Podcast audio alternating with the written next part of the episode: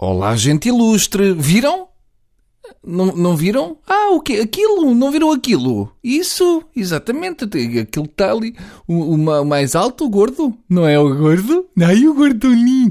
Bem, a Hillary Clinton candidatou-se a presidente dos Estados Unidos. Ganda maluca. Eu acho que esta candidatura da Hillary é a prova como os americanos são machistas. Um homem com umas hastes do tamanho das da Hillary estaria queimado e nem a presidente da junta de Miami se safava. Agora, a única hipótese para os republicanos é apostarem na Mónica Lewinsky com o pressuposto de campanha até o Clinton prefere.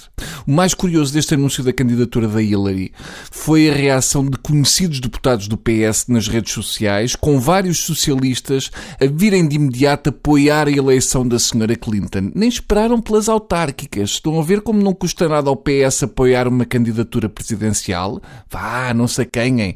A malta apaga a luz e vocês apontam para um. Já perceberam que eu não consigo fugir ao tema presidenciais, até porque não se fala em mais nada. Parecendo que não, as eleições presidenciais são na quinta-feira e ainda ontem surgiu mais um candidato. Não me perguntem o nome, eu sei que é primo do Freitas do Amaral. Segundo me disseram, até é assim que vai aparecer no boletim de voto. Primo do Freitas. Eu acho espetacular e muito saudável que de repente haja tanta gente a querer ser Presidente da República. Antigamente, uma pessoa para pensar em ser candidata a presidente tinha de ter tido suficiente menos a geografia e pelo menos uma grande cruz de um Afonso conhecido. Agora qualquer diabo sem emprego concorre à vaga.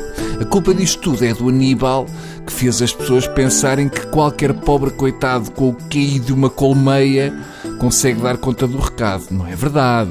Vejam lá no que se vão meter. O Aníbal, antes de ir para presidente, era um gênio da física quântica.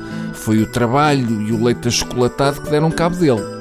Seja como for, eu acho que se deviam limitar as candidaturas. Eu estive a fazer as contas e a esta média vamos ter 287 candidatos a presidente até fecharem as inscrições. Lamento, mas não, não vai dar. Não estou para ir votar e ter de levar ao ombro o boletim de voto enrolado como se fosse um tapete. Se não vou ao IKEA para não ter de andar a carregar com coisas, ninguém me apanha a ir votar e ter de alombar com 18 kg de boletim. Para terminar o tema presidenciais, vem a pergunta final.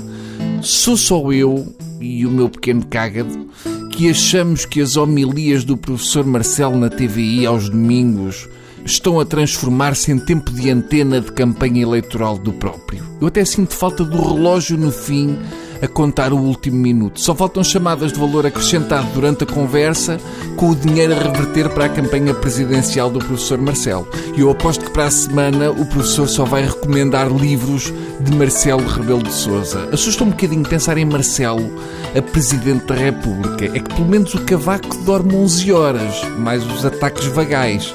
O Marcelo tem 19 horas por dia para nos tramar. Quando o povo dorme, o Marcelo já está lá com os esquemas dele. Um dia acordamos e durante a noite ele leu 92 livros e instaurou a monarquia. Portanto, cuidado com isso, está bem?